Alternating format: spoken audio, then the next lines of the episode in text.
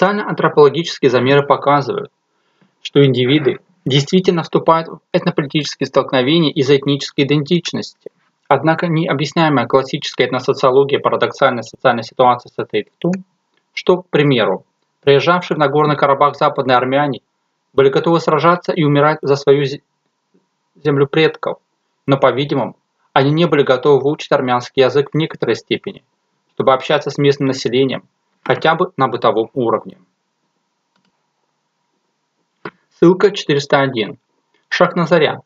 В тесных объятиях традиций. Война и патриархат. Санкт-Петербург. Алетея. 2011 год. Предлагаемая теория указывает, что, скорее всего, армянскость не основывается на лингвистических критериях. Можно не владеть армянским языком и восприниматься социумом, а также считать себя армянином. Институциональная слабость является источником идентификационной устойчивости, позволяя индивиду примириться с собственным бихевиоральным несовершенством, незнанием языка, религиозных норм, традиций, культуры и тому подобное. Для сравнения, можно указать на негативное социальное воздействие институциональных особенностей многих северокавказских этносов на процессы этномобилизации. Гораздо меньше поток добровольцев из-за рубежа, готовых участвовать в абхазском конфликте или чеченских войнах, Несмотря на многочисленные диаспоры в Турции, Сирии, Западной Европе, Северной Америке и так далее, свидетельствует о жесткости нормативных требований и определенной бескомпромиссности этнического идеала. Во-вторых, этносоциализация встроена в естественные процессы повседневной социализации и осуществляется практически без принуждения. Пространство этно-институциональных отношений является как для группового инсайдера, так и для внешних наблюдателей самоочевидным. Чтобы научить второму закону термодинамики, необходимо знать точную формулировку и математический аппарат доказательств. Для пересказа этнической истории, сказки, легенды или мифа достаточно самых общих представлений. Можно добавлять новые сюжетные линии, изменять место действия, имена героев и прочее. Даже обучение этноязыку практически никогда не требует точного знания правил, грамматики орфоэпии или орфографии. Родители могут передавать и фактически передают этноязыковые правила детям в несовершенной форме, в объеме, который знают сами. Трансмиссия этничности не нуждается в механическом калькировании норм и правил поведения. Они могут быть и фактически являются нечеткими, расплывчатыми, допускающими множество толкований и интерпретаций. Чем больше институты этничности носят имперфектный характер, тем проще передаются.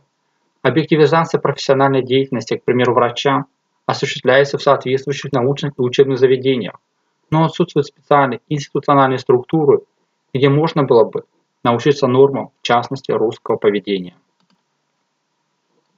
Интергенерационная трансмиссия норм этноповедения ограничивается перцептивными и когнитивными рамками индивидуальных интерпретаций.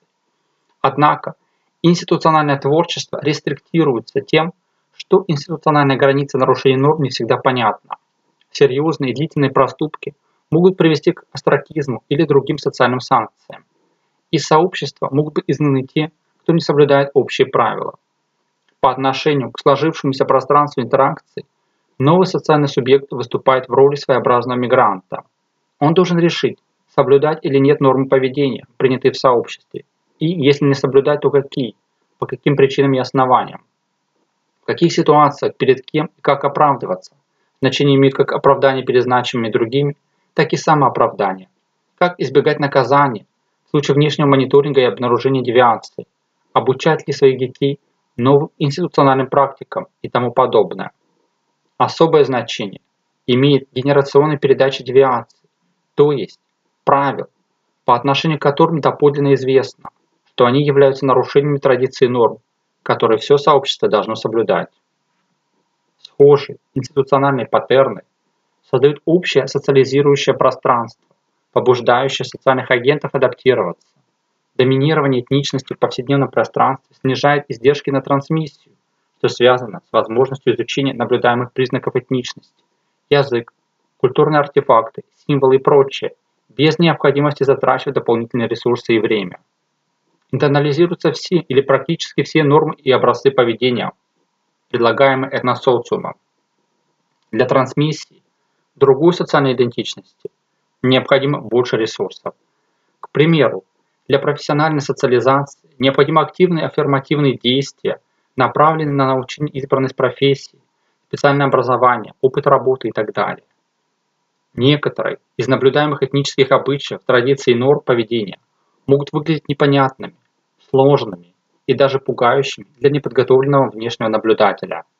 Сама экзотизация правил поведения является одним из институциональных механизмов, посредством которого сообщество дистанцируется от остальной части социума. Чем более необычными или странными будут выглядеть правила поведения для общества в целом, тем сложнее членам соблюдающего их сообщества или институционально ассимилироваться к другим этногруппам. Многие экзотические правила поведения соблюдаются в силу идентификационных причин, а не рациональных экономических и социальных подсчетов.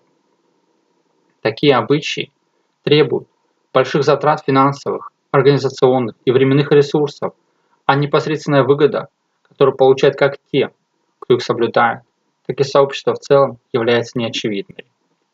Идентичность возникает как социально-когнитивный выход из ситуации институциональной неопределенности, когда одновременно социальный агент должен следовать правилам и нарушать, по крайней мере, некоторые из них. Это результат институционального компромисса и разрешения когнитивных диссонансов между необходимостью жестко следовать нормативному идеалу и практической невозможностью это сделать. Когнитивные исследования показывают, противоположный стимул формирует когнитивный диссонанс. Люди испытывают дискомфорт и беспокойство от любой когнитивной непоследовательности. Двойственная мораль, когда нужно выбрать две альтернативные нормы поведения с множеством условий и исключений. К примеру, использовать этнический язык в интеракциях внутри сообщества или прибегнуть к лингва франка. Использовать ритуалы традиционной свадьбы или применить обряды современного бракосочетания и тому подобное. Создают сильное социально-психологическое давление.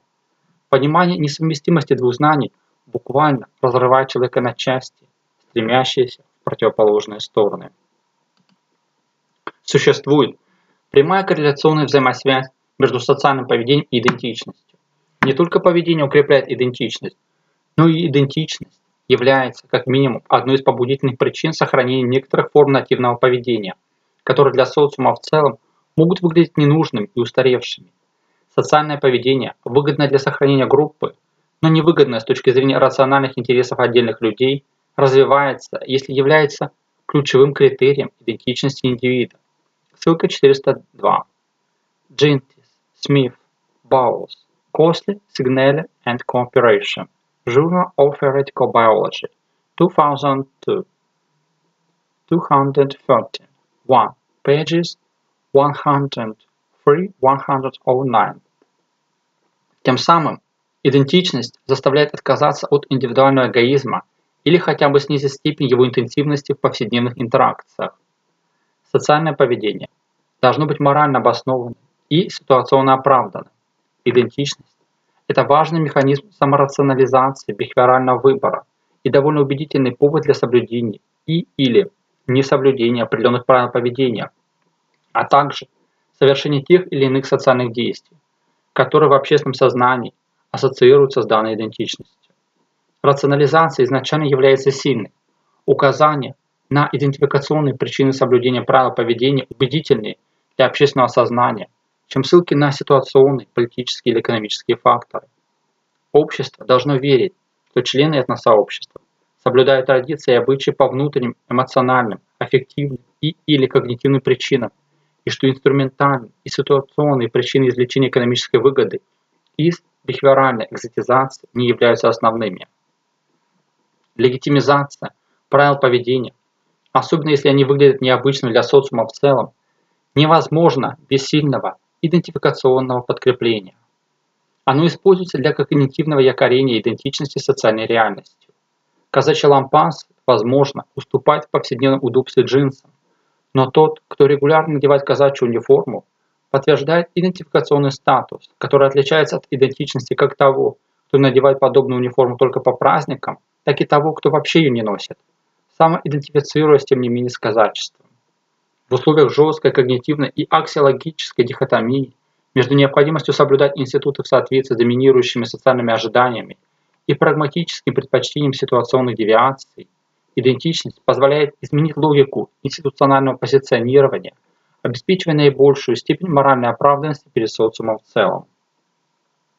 Гомогенность институционального пространства обеспечивает низкие издержки на внутригрупповые механизмы контроля и санкционирования. Во многих социальных ситуациях проще следовать правилам, чем нарушать их. Если нормы поведения примерно одинаковы, любые значимые девиации во внешнем виде, использование языка, культурных традиций, религиозных ритуалов и тому подобное будут замечены заинтересованными инсайдерами. Внутриэтнический контроль и мониторинг поддерживаются с помощью механизмов полицентричности.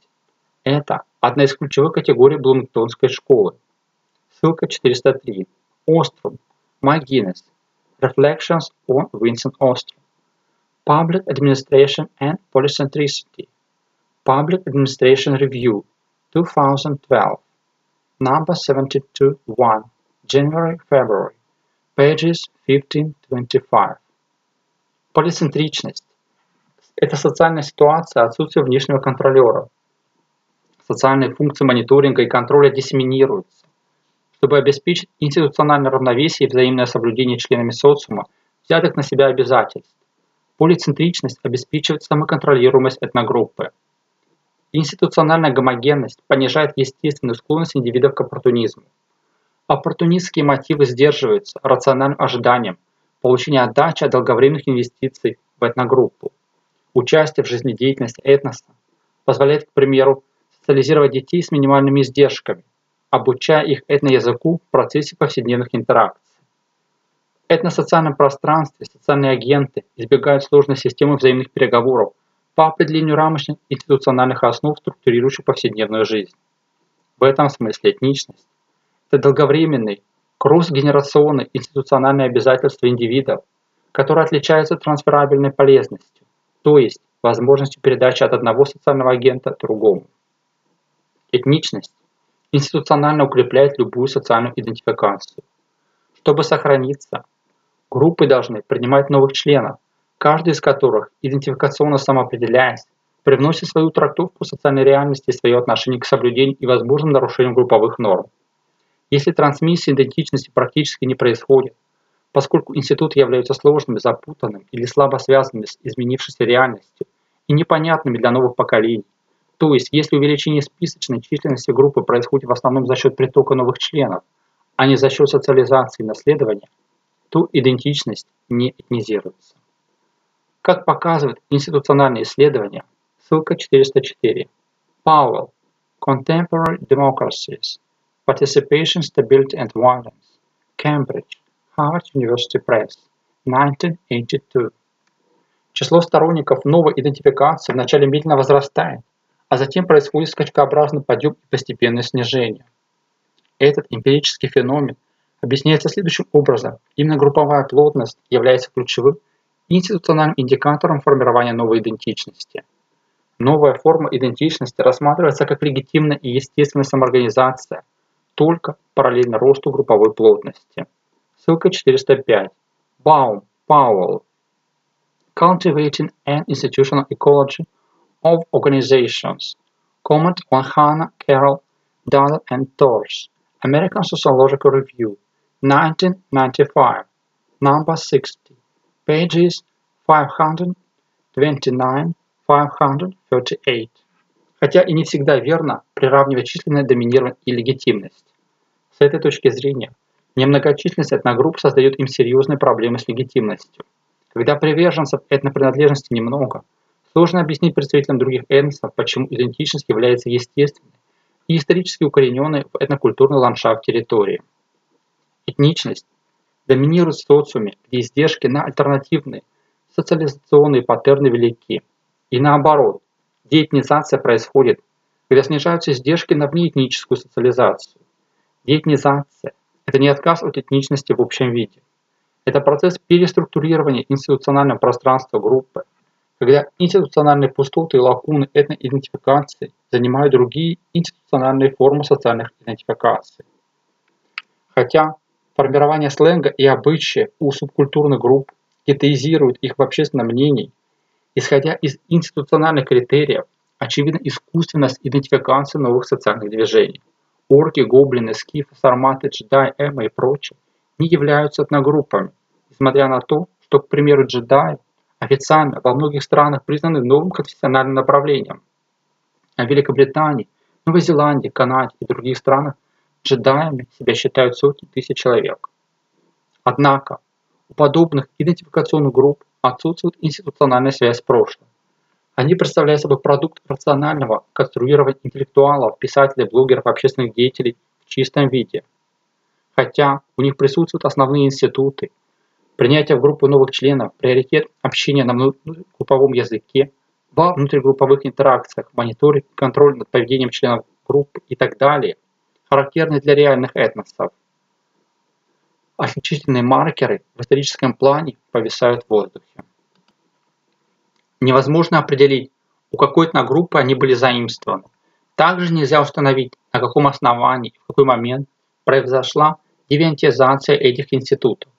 Отсутствие наследуемых эстафетных паттернов, лакуны в институциональной памяти и слабость институциональной трансмиссии ставят под сомнение способность подобных групп самовоспроизводиться в кросс-генерационном измерении. Однако возможно формирование субэтногрупп, у которых, к примеру, доминирующую австралийскость как ключевую этноидентификационную категорию добавятся отдельные конфессиональные и псевдоконфессиональные компоненты по линии институционального распада. Буддисты, австралийские буддисты, австралийские буддисты-джедаи.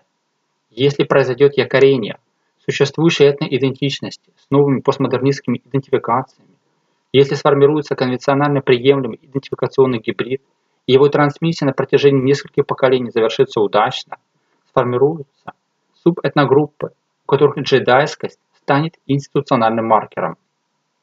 Этногенез зависит от успешной институциональной трансмиссии новых правил их закрепления в общественном дискурсе. Этносообщество появляется, когда в реинтерпретации этнореальности возникает общественная договоренность по поводу институтов и неформализованных исключений. Этногенез завершается, когда институциональные различия между этногруппой и ее соседями в ожидаемом социализированном поведении становятся заметными для внешних наблюдателей. Этноидентичность кристаллизируется в социальных интеракциях в момент дедевиантизации в общественном сознании, связанных с ней институциональных исключений.